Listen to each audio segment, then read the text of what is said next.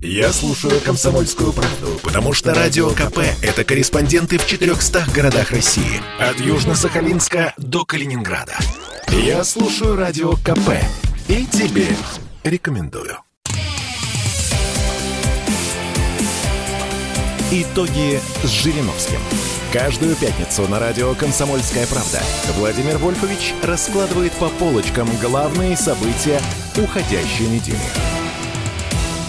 Микрофона Владимир Варсобин и, конечно, Владимир Вольфович Жириновский, э, наш еженедельный дуэт. Э, Владимир Вольфович, вы недавно объявили Третью мировую войну, которая, по-вашему, должна начаться в 27 году. Ну, в принципе, это ваш почерк объявлять мировые войны, у вас большой масштаб, но с чего это вдруг именно в 27-м? Объясняю. Накопились неразрешимые противоречия. Америка уходит со всех своих позиций, Европа состарилась, у нее последний шанс что-то получить. Китай боится стать гегемоном, поэтому, чтобы все противоречия разом как-то решить, ближайшие вот пять лет э, созреют условия для силового решения. Но это будет не, не всемирная ядерная война, локальная, с применением самого мощного оружия, которое, возможно, можно будет считать еще сильнее, чем ядерное. Это будет гипероружие. Моментально прилетит неизвестно откуда мощнейшая ракета, и от какой-то маленькой страны на юге Европы ничего не останется. Как пример, я говорю. Э, поэтому никто не хочет войны. Но если лязгают танки у наших границ, если обещают ядерные снаряды перебросить на территорию Украины, сейчас они в пяти странах, там Германия, Италия, еще там ряд стран. Поэтому они не, они не могут э, мирным путем выйти. Ведь э, модель капитализма та, которая была последние 20 лет, себя исчерпала. Социализм никто не хочет. Это идти назад. Поэтому надо вырабатывать сейчас. Вот они хотели э, глобализм. Убираем границы, национальное правительство, э, таможню. Это хорошо было бы. А что делать с преступностью, с наркотрафиком, с радикалами? Поэтому не пойдет глобализм. Сейчас опять как улитки. Все заткнулись в свои маленькие Э, значит, э, континентальные квартиры. Поэтому единственное у них на последний раз прокричать на всю планету – это возможная война. Почему я взял 27 год? Поскольку это э, все-таки нужна подготовка. Вот сейчас Байден делает положительные шаги, старается убрать американские войска. Возможно, и Талибан затихнет. Возможно, Средняя Азия не всполыхнет. Возможно, в Сирии успокоится. Возможно, в Турции будет новое правительство, и нигде турецкие солдаты не будут шаркать по чужим полям и горам. Но конечный итог все-таки нужно каким-то образом поставить на место тех, кто не согласен с тем, что они теряют свои позиции. Ну, простой пример. Газ. Мы увеличили поставку в Европу, а азиаты, Катар, другие уменьшили. А виновата Россия. Ну, это же дурдом. Мы вам дали больше, чем должны были дать по договорам поставки. Владимирович, подождите, подождите. Вы, вы, вы свою мысль как-то не дорассказали. Вы говорите, капитализм плохо, социализм плохо, глобализм плохо, а что остается? Вы, мы должны придумать что-то новое, да? Да. Остается а либеральная, либер, э, консервативно-либеральная демократия. Берем часть, что это такое? часть идей от консерватизма, часть идей от либерализма. И вот это вместе создает новую идеологию. В чистом виде либерализм плохо, в чистом виде консерватизм плохо. Вот пример приводу. На наша страна. Консерватизм, эпоха Брежнева, много хорошего, но стоим на месте, люди устали. Либерализм, все можно при Ельцине, опять бардак, опять анархия. Соединяем, как сегодня. Но сегодня консерваторы есть, партия «Единая Россия», а ЛДПР опускают, боятся, тоже не хотят. Видите, сопротивление. В мировом масштабе сопротивление новой модели. И в нашей стране сопротивление новой модели. Надо объединить, убрать все партии, КПРФ, там СССР, новые, старые люди. Консерваторы, Кремлевская партия. А название не нужно, это дурацкое. Единая Россия. А какая Россия может быть не единой? Поэтому консервативная партия значит, России, КПРФ, ее можно так, также сокращенное название оставить, Кремлевская консервативная партия России, ККПР, ККПР и ЛДПР. Мы доказали, что мы 32 года ничего плохого стране не сделали. Но мы за свободы, Варсобин. Мы хотим, чтобы вы катались по всему миру. То вы на Кубе, то вы в Китае. Вы все видите. Ну, ну вот, на, закончилось на мой халяву, Владимир Вольфович. На халяву. Да. Все катаетесь. Мне государство... Владимир Вольфович, я, я, я, это не интересно никому обсуждение моей, значит, моих поездок. Я скажу, что а, вы так и не, не рассказали мне о третьем, о четвертом. Это очень серьезный вопрос. Я да. действительно, многие ломали голову, голову и философы, и экономисты. Если не коммунизм, не социализм, не капитализм, то что? а вы почему-то скатились сразу по поводу Кремля. Кому интересно, в Кремле будет две партии или три партии? Я говорю сейчас в мировом масштабе. Вы же... Я, я это имею в виду. Мировой масштаб. Возьмите консерваторы Британии, хорошо. Республиканцы США, хорошо. Галлисты во Франции, хорошо. ХДС, значит, христианские демократы в Германии, хорошо. ЛДП Японии, хорошо. Но слишком консервативны. Молодежь не выдерживает. Опять нету свежего дыхания. Давайте добавим, все-таки сохраним тот либерализм, который э, нарастал в Европе. Но в чистом виде либерализм привел к упадку. Они запустили к себе всех, кто хочет, и теперь не знают, что с ними делать. Миллионы мигрантов. Миллионы мигрантов. Поэтому здесь вопрос именно в этом и заключается, чтобы значит, помочь, помочь вот сохранив консерватизм, оплодотворить его либерализмом. То есть сохранить Понятно. свободу и в Понятно. то же время действовать без революционных, волюнтаристских, значит, мятежных действий. Вот простой пример. У нас есть э, Ша, э, Рашкин, есть Коломейцев, ну, целый КПРФ, там какие-то эсеры есть какие-то. Это не годится. Это надо убирать. Вот, так же во всем мире. Есть радикалы, экстремисты, тоже есть коммунисты где-то, где-то э, Аль-Каида какая-то действует. То есть мир, мы не будем брать Азию, Африка, но мы должны идти по пути. Именно в мировом масштабе, я имею в виду. Консерватизм чуть-чуть уменьшить и либерализм чуть-чуть, э, как, бы, э, как бы сказать, э, ну, немножко его э, ноги-то стреножить. То есть мы Тренож. немножко успокаиваем yes. консерваторов и стреножим либералов. Владимир Вольфович, очень вовремя сейчас... вариант. Все, я понял, я понял, Владимир.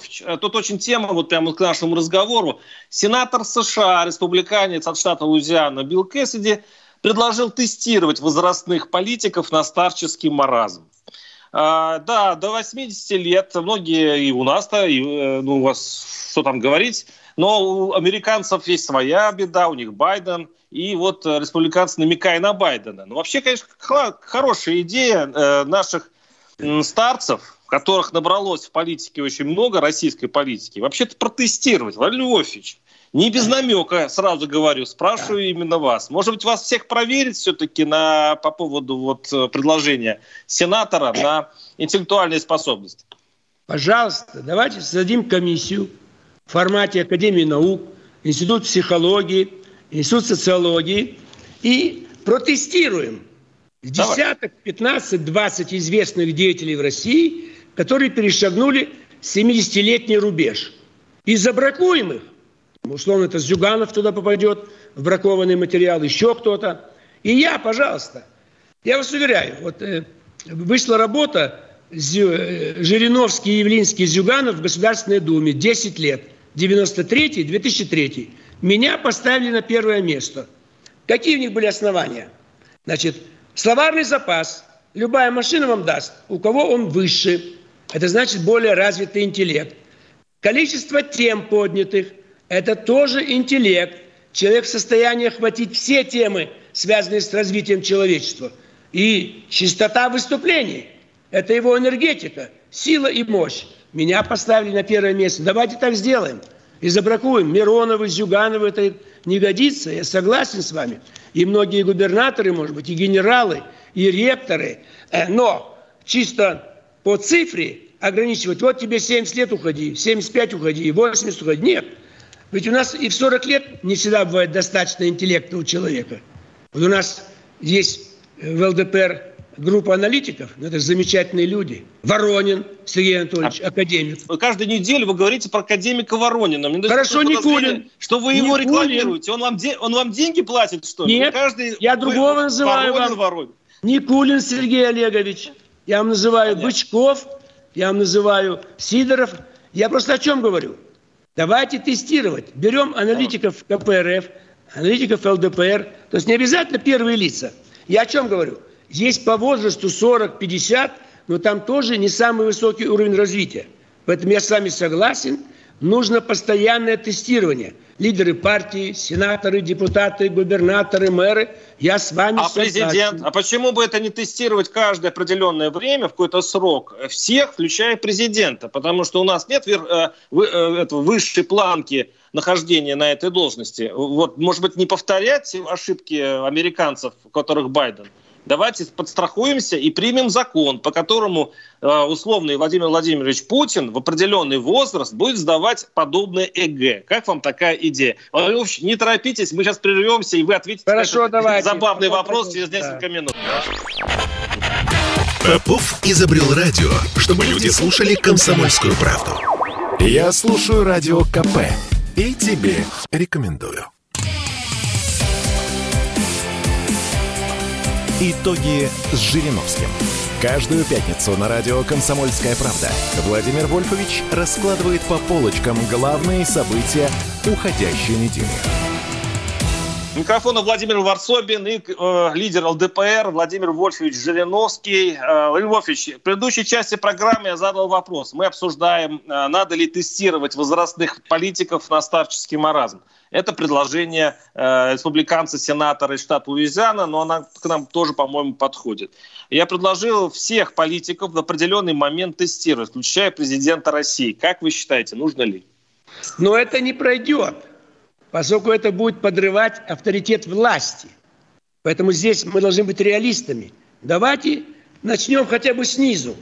Рядовые депутаты, сенаторы, губернаторы. Вот там проведем это тестирование – если мы увидим, что есть результаты, которые позволяют нам дать правильную оценку этим людям и их заменить, давайте подниматься выше. Но сразу брать э, по э, верхним этажам, это трудно обеспечить сейчас, ибо нету примера. Та же «Единая Россия» за такой закон не проголосует. А Но вы проголосуете? М? А вы проголосуете, ваша партия? Я еще раз говорю, мы проголосуем за начало тестирования. Давайте... А, за начало. То есть начало. Снизу, Давайте начнем. Снизу. А то если мы внизу, Зюганов откажется, Миронов откажется, тот откажется. Чего мы полезем э, на самый верх? Давайте вот средний уровень протестируем. Я готов перед любой комиссией в любое время дня и суток. Но Зюганов никогда на это не пойдет. Никогда Миронов не будет и прочее, и прочее. А то мы замахиваемся на самый верх – а чуть ниже этажом они все боятся. Но мы сейчас Давайте официально предлагаем, мы, да, мы сейчас официально предлагаем э, партиям, парламентским партиям, главам парламентской партии Зюганову, Миронову, да. э, Владимиру да. Вольфовичу Жириновскому да. пройти этот тест и давайте да. действительно попробуем. Если да. действительно дело пойдет, то это можно да. принять закон для президента. Давайте да. губернаторы. Я заранее могу определить победителей. Островский, Смоленская область и Дегтярев – Э, ну, Хабаровск, пар, вот партийная два, два губернатора, которые победят, если все 85 губернаторов протестировать. Да. Уже были Кстати... тесты. Я вам уже рассказывал. В Госдуме решили проверить молодых депутатов от каждой фракции. И комиссия пришла, вопросы задают, тестирование. Побеждает ЛДПР, хорошо, через месяц пришли, опять ЛДПР. Потом прекратили. Они видят, что Единая Россия не тянет на первое место, коммунисты тоже, справедливая тоже. И тестирование прекратили даже среди молодых депутатов до 35 лет. Поэтому мы готовы ЛДПР. Хорошая реклама, время. Владимир Владимирович. Любое классный, время. Классный пиар. А, кстати, про, про ЛДПР, про то, какие вы прекрасные. А, вы сами сейчас назвали Дегтярева, а мне тут же, а, я вспомнил, Фургала. Фургалу. Да. Сегодня ему, пред, ему предъявили а, еще два, точнее, ему еще не предъявили, но уже возбуждено два уголовных дела по созданию преступного сообщества. А, и а, второе, там, по-моему, мошенничество, короче, связано с его э, бизнесом. Да, Пожалуйста, быть, да. То есть вы говорили, что вы добьетесь того, чтобы э, Фургалова освободили, а ему вешают все больше и больше обвинений, им такое еще подозрение, что он из тюрьмы не выйдет. Дальше что? Ну это же не я делаю. Они решили так сделать. Видимо, они нашли что-то. Есть какие-то показания. А если мы будем губернаторов пропускать через эту вот комиссию по тестированию, то там покажутся только чистые и честные. Мы То есть вы не исключаете, что, что Фургал виноват? Подождите, а? вы не исключаете, что Фургал виноват, да? Ну, давайте посмотрим суд. В любом случае, так сказать, э, это время было самое такое э, криминальное. Выстрелы, выстрелы звучали по всей Москве, по всему Дальнему Востоку. Поэтому где-то, может быть, что-то они нашли. Есть свидетели. Давайте посмотрим суд. Как пройдет суд? Он может длиться полгода, а то и год. Поэтому мы не знаем. Единственное, что я могу сказать, что если хоть есть маленькое замечание по любому из кандидатов от ЛДПР, мы никуда его не допускаем. Ни выборы депутатов, ни руководство нашими организациями на местах. Но информации-то у нас не было. Вот сейчас она только собирается, сейчас.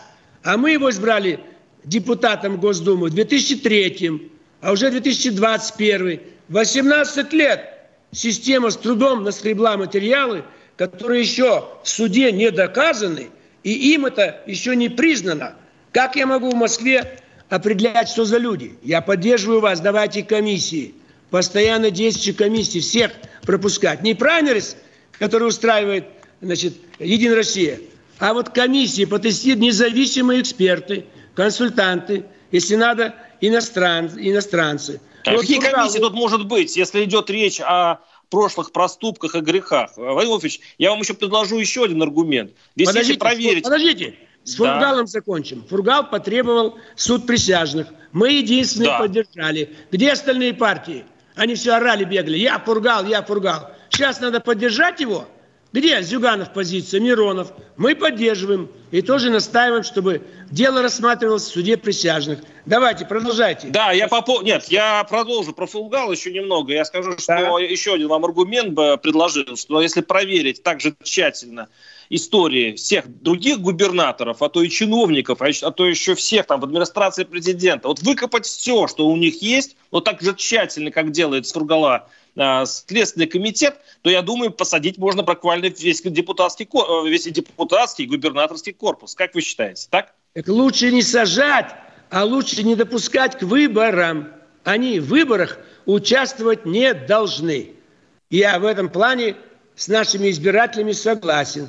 Как доверять судьбу Родины, промышленности, какого-то там образования кому? Человек, который был замешан в преступлениях.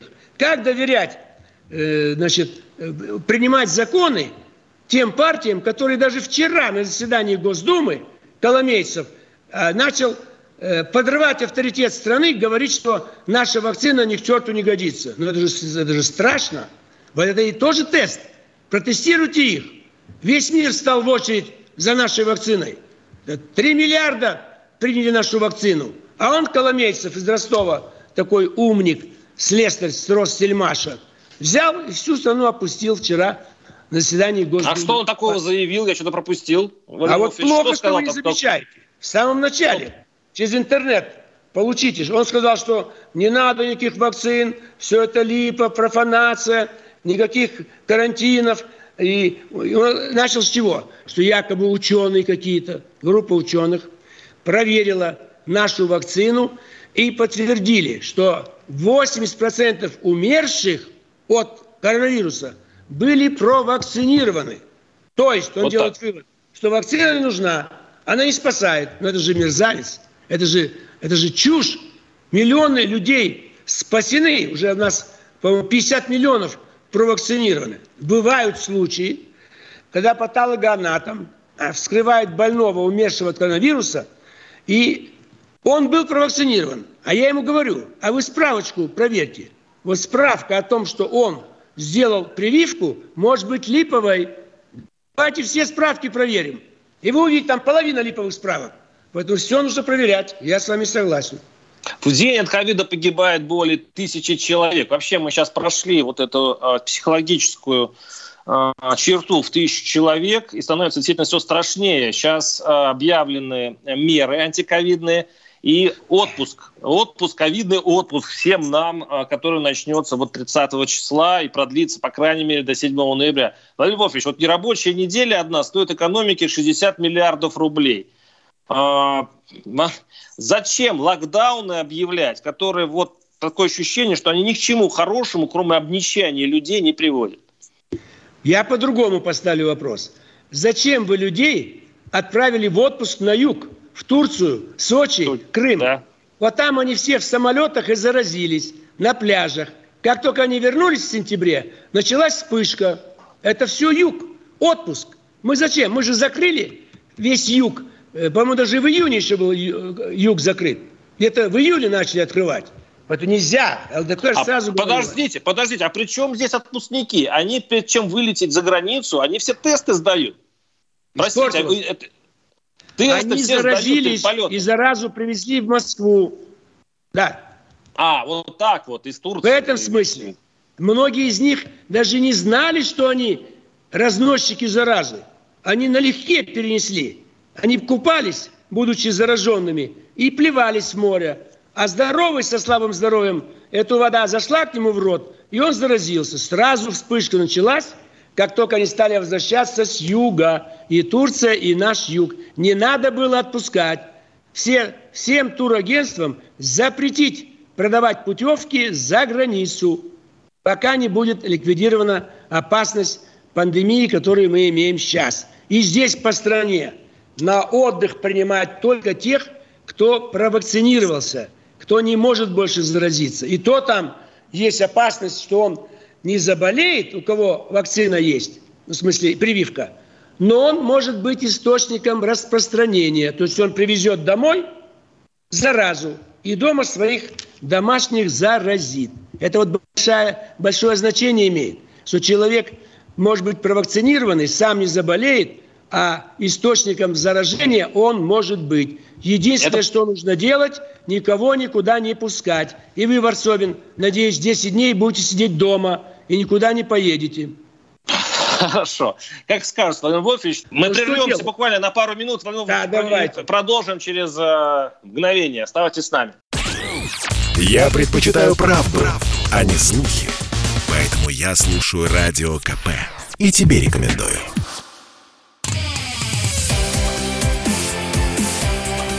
Итоги с Жириновским. Каждую пятницу на радио «Комсомольская правда» Владимир Вольфович раскладывает по полочкам главные события уходящей недели. У микрофона Владимир Варсобин и Владимир Вольфович Жириновский. Да, тяжелую тему мы сейчас, конечно же, куда нам деваться, обсуждаем. Это ковид. Э, где мера? Э, ну, конечно, погибают тысячи людей, тысяч, больше тысячи рублей человек в день, но не хуже ли удар по экономике? Потому что до 7 ноября еще не факт. Мы уже можем остаться без работы и до Нового года. Владимир Львович говорит, что мы выбираем меньшее зло. А можно вообще обойтись без локдаунов? Ведь сейчас в Европе эти локдауны уже убирают. Там уже другая история совсем. Правильно, там 80% имеют прививку. Там нет такого количества заразившихся такого количества умерших. В прошлом году у них было плохо. Сейчас у них намного лучше. А у нас нет дисциплины. Вы понимаете, что такое отказ делать прививку? Это сопротивление. Это пугачевщина, разинщина. Люди против государства. Вы требуете прививку, а я не буду делать. Вот что прививка? Уже 8% отказались проходить перепись населения. Здесь что им мешает? Это же надо для экономики. Где мы живем, какое образование, какой состав... Заразиться боятся, Владимир Вольфович. Нет, нет, нет, боятся. нет. Никаких, никаких заразы. Это, это как бы вариант. Эти, как... Эх, Владимир Вольфович, а говорите, а говорите о словарном запасе, Владимир Вольфович. Так нет, я же за минуту прорабатываю проблемы мировые, мирового масштаба. Вам легче всего вопросик задать подленький, гаденький. А я-то должен ответить, исходя из моих знаний по истории человечества. Поэтому здесь я вот то, что сейчас делаю вывод, еще ни, ни в одном интервью никто не сказал. Это черта русского характера против власти. Вы требуете прививку? Не буду делать. Перепись? Не буду проходить. Это наследники Пугачева, Разина. Разве у вас нету город Пугачевск в Саратовской области или в Оренбургской? Это что такое? Это кому поставили? Город целый есть. Пугачев. В Саранске стоит памятник Пугачеву. Саранске стоит. Того. Вы да. кому это памятники ставите? Улицы и так далее. Вот люди, люди и хотят а может, власть у нас дурная, Владимир Владимирович, и народ а? просто не верит.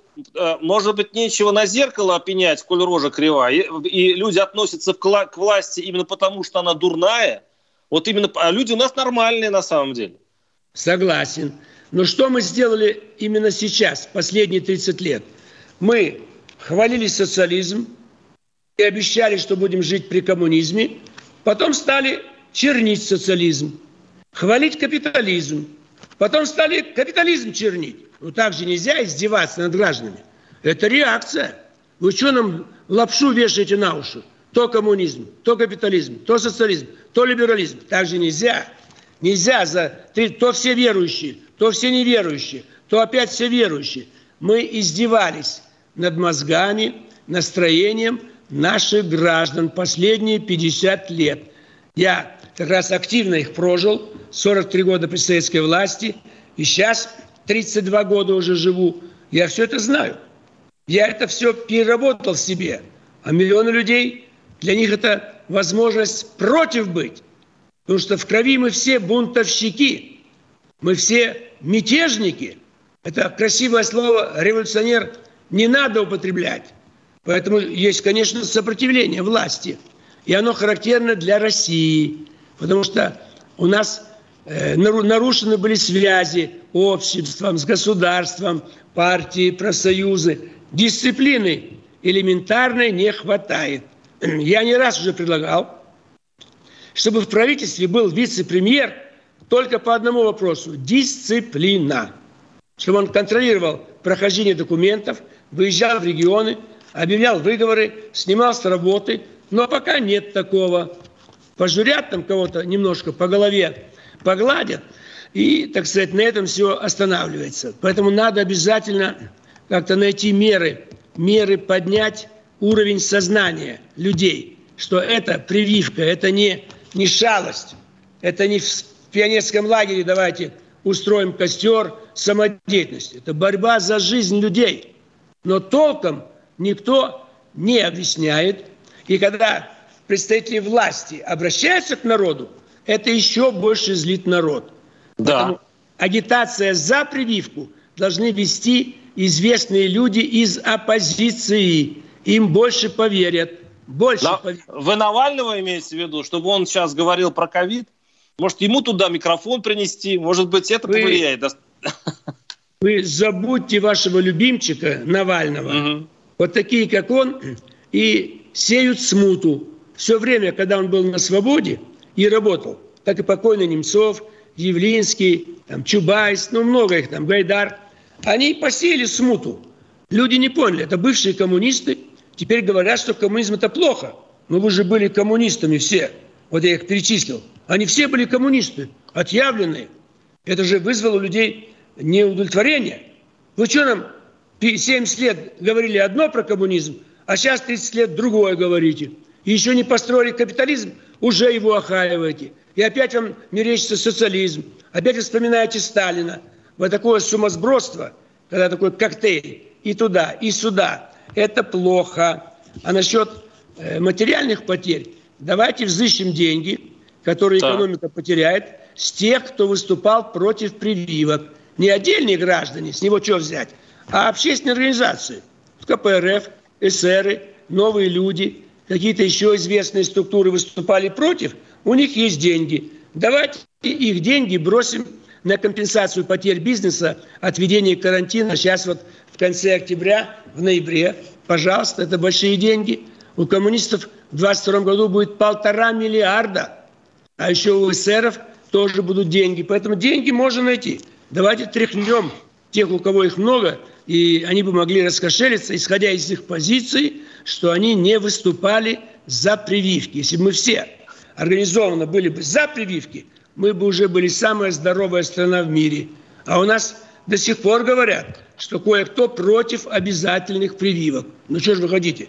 люди не будут Но делать. мне кажется, наш народ, понимаете, у нас народ все-таки такой странный, что, давайте, вот еще одна новость. В Екатеринбурге и Оренбурге более 50 человек погибли от паленой водки. Вот а, слово «боярышник», помните, это у нас да. ежегодно гибнет от, от такой, очень много людей.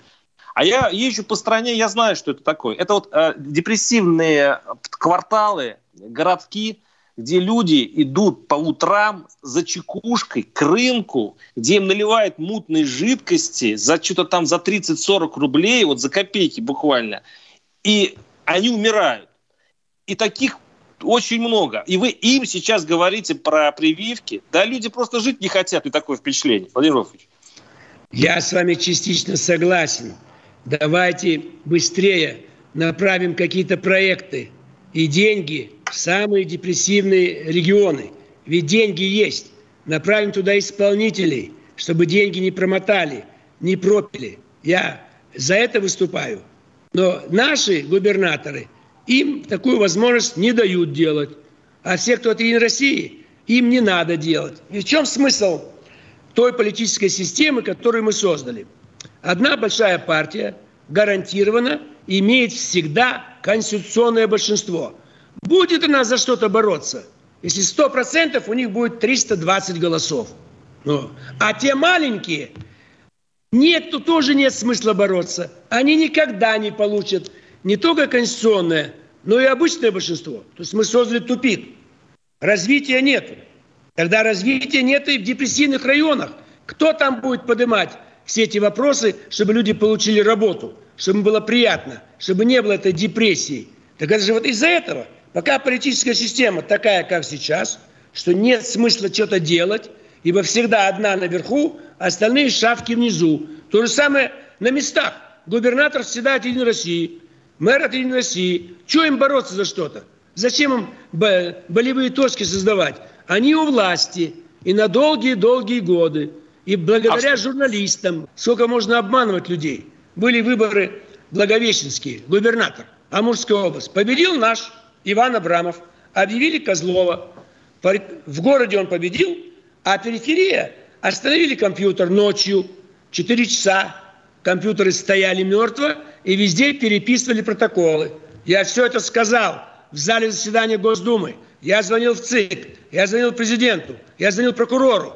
Я что должен вам докладывать? Варсобин, а почему президент? Варсобин. Я 23 прокурор. года вы 23 года говорите это президенту. Почему президент не, не прислушивается? Почему президент не меняет этот порядок вещей? Как вы думаете? А давайте изменим порядок вещей. Чего в Америке не меняют порядок вещей? Выиграл Трамп, объявили победу этого Байдена. Выиграл Гор, объявили победу Буш-младший. Везде искажаются результаты выборов. Но люди хотят, пусть искаженная, но демократия. А как в Китае, мы не хотим у ЛДПР и во всех моих действиях мы всегда выступали за прозрачность, за чистоту, за сменяемость. Но у нас всегда меньшинство. Вы кому претензии предъявляете? Мы что можем? У нас сейчас вообще 5% мандатов. 5%. 95% не наши.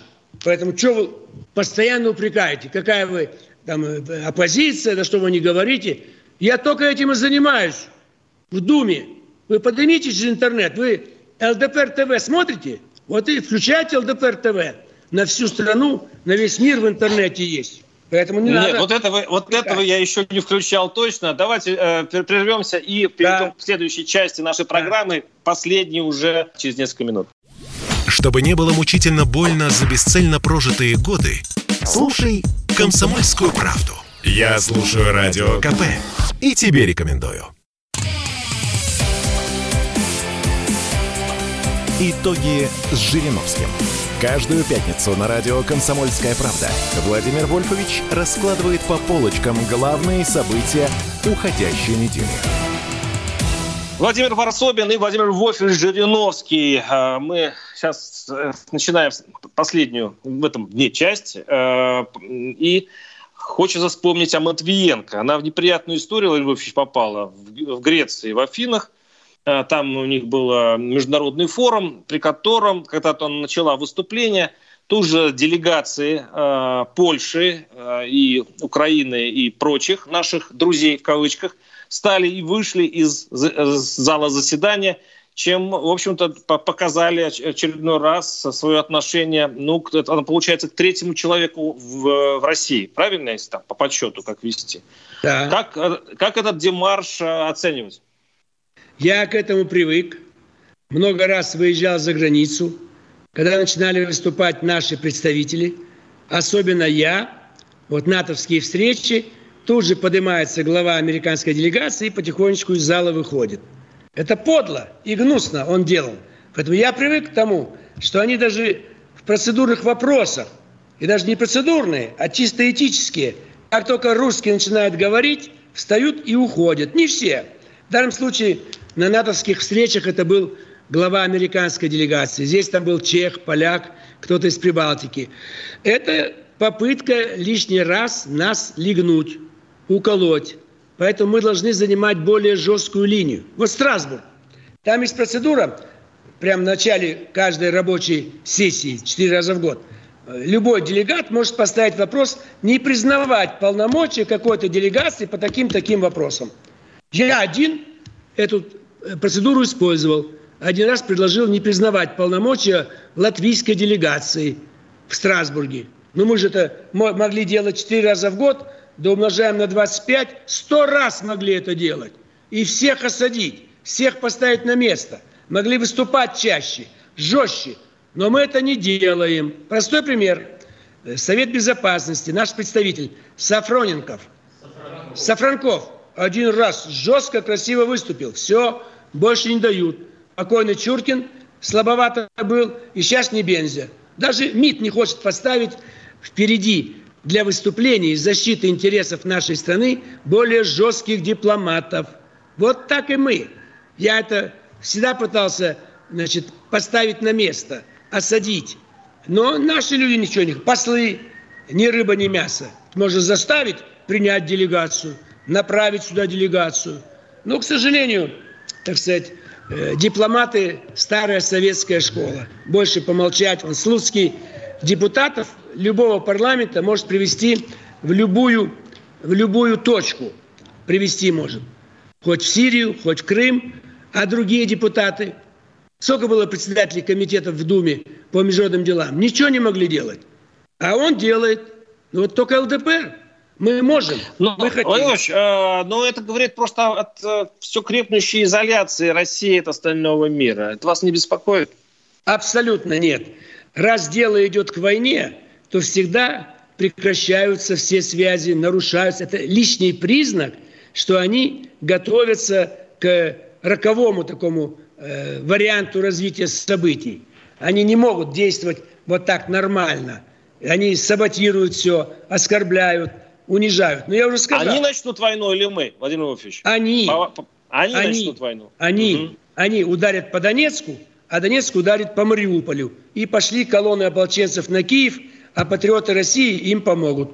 Так начнется боевая схватка на русской земле за русских людей вот в самом центре Европы. И они все проиграют. То есть, подождите, то есть российская армия, то есть российская а? армия в случае удара по Донецку, российская армия вступит в бой, и это будет уже а, а, нормальная такая мировая война. Я Нет, сценарий, сценарий другой. Летом 25 -го года, 26-го, 27-го. Значит, Украина начинает наступление на Донбасс. Донбасс начинает наступление на Мариуполь и в любом случае в центр Украины. Немцы, немцы вступаются за Украину. Тогда русская армия идет на помощь русским, против которых выступают украинские нацисты, немцы. Таким образом начинается локальная война без применения ядерного оружия. Но немцы э, потребуют часть Украины, вот Галиция, Львов, там Тернополь, Ивано-Франковск, Луцк и так далее. Мы дадим согласие. Северо-западная часть Украины будет превращена в новое государство Галиция, как протекторат. Ну, подождите, так получается, Германии. мы будем воевать с немцами, я правильно понимаю? Ну, прямых столкновений не будет. Но немцы объявят, что они берут под защиту украинскую армию. А мы скажем, что мы берем под защиту ополчение. А ополчение будет более мощное, чем эта украинская армия. И прямого боевого столкновения может не быть, ибо немцам дорога их жизнь, они еще помнят 45 год. Но конфликт может перерасти в международный, поскольку это будет уже не киевский режим, не донецкий режим, а не все НАТО, но часть натовских стран могут привести свои войска в боевую готовность и прийти в боевое столкновение с ополченцами, которые обратятся за помощью к России. И Россия будет обязана их защитить, ибо в Донецке живет уже почти миллион граждан Российской Федерации. Мы встанем на защиту граждан России, которых обязаны защищать по нашей Конституции. Но они испугаются, война будет скоротечной, Украина будет разделена, и северо-западная будет превращена в новое государство Галиция, а весь юго-восток отдельными областями будет принят состав России. Это что-то очень похоже на мир... начало Первой мировой войны, ваш сценарий, что мы сейчас там всех победим и шапками закидаем,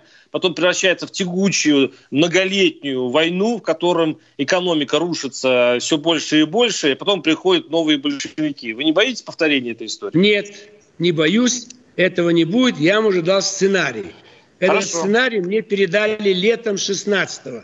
Ибо первая дата начала этой войны была 22 июня 2016 года. Но выборы в США, потом еще какие-то проблемы. И так тянули, каждый год откладывали. Сейчас выборы были, значит, Байдена избрали.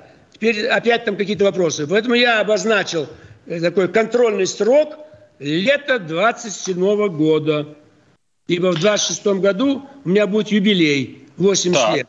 Я заранее приглашаю всех журналистов «Комсомольской правды» в ВТБ-арена. Там 14 тысяч гостей будет. Поэтому 26 год мы оставим в покое. Я не хочу, чтобы в юбилейный год мой были какие-то страшные события. И Варсобин с петлей на шее репортажи вел из-под Мариуполя, находясь в плену у украинских националистов. А мы не успеем освободить Варсобина. Мы освободить Варсобина не успеем, к сожалению. Я приду к вам с фронта. Я, я вам да. Львович. Да. А, мы давайте... направим санитарные поезда вывозить раненых. И для вывоза пленных с Украины. Да, да, это вы любите. любите. в конце передачи Дума, но ловко разрешенным. Это не да. митинг. Да, то есть не хотят. Не...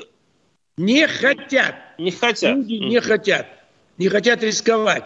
И нету лозунга. За что? Фабрики рабочим уже обещали, ничего не дали. Не, поднять зарплату. Владимир Владимирович, не, не, не, за, подождите. Есть претензии к работодателям. Поднять зарплату, улучшить социальные, э, значит, блага. Есть куча, большой список. Я думаю, любой рабочий наших заводов представит вам большой список требований. Но люди действительно дезорганизованные, немотивированные и не хотят действительно рисковать. Тут вы правы. Поэтому даже прививку не хотят делать. Даже в переписи не хотят участвовать. Апатия называется это. Не русское слово, но понятное. Нежелание что-либо делать. Равнодушие. Помните в метро избивали русского приезжие с юга? Стал весь вагон на защиту? Нет. Сидят и уходят так, с поезда. Так власти хорошо от этого. Если такой аморфный народ сидит и молчит, это же прекрасно. Ну да, с прививками тут беда получается. А так, в общем-то, поведение народа для Кремля вполне себе э, удобное. Даже новое поколение чрезмерно вялое. Они уже не пьют, даже пива не хотят. Я их предлагаю, давайте танцы устройте, флешмоб. Не хотят. Музыка, зал, все есть, не хотят. Это вот, я говорю еще раз, Россия как выжатый лимон. Все, что можно для революции, стачки, мы все это сделали. Конец 19-го, весь 20-й, все эти восстания, Новочеркасск, Донецк, Крым. Все. Сейчас люди хотят тихо сидеть и получить путевку, поехать отдыхать. Крым, Кубань, Турция, под Москвой, в Сибирь и так далее. Нету желания идти и бунтовать. А этих, как его, коммуниста Рашкин, Удальцов, все. Анпилов еще-то шумел. А как людям защищать свои права, Владимир Владимирович? В парламенте, на да собрании ладно. трудового коллектива. Защищать надо. Обращайтесь э, к ЛДПР, и мы ага. выйдем на то, чтобы э, значит, э, защитить вас. Вот смотрите, в Италии э, закрылся самая крупная авиакомпания «Ал Италия». Там постоянно шли бесконечные забастовки. Что толку? Все равно тысячи людей остались без работы. Сейчас тачки к победе не приводят. Забастовки, революции, другие, другие времена, Варсобин. Вам, как журналисту, вам нужна кровь, вам нужны трупы. Но все, не будет этого больше. Это болотная была последний раз.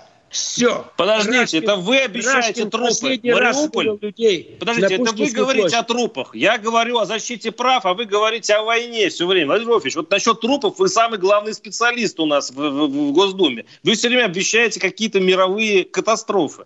И э, часто, к сожалению, ваши предсказания сбываются. Вот тут вас а не, не, брать... это не отнимешь. Журналисты виноваты? Да. Да, и мы виноваты, да, но у нас время закончилось. Владимир Вольфович Жириновский, Владимир, Владимир Варсобин, спасибо.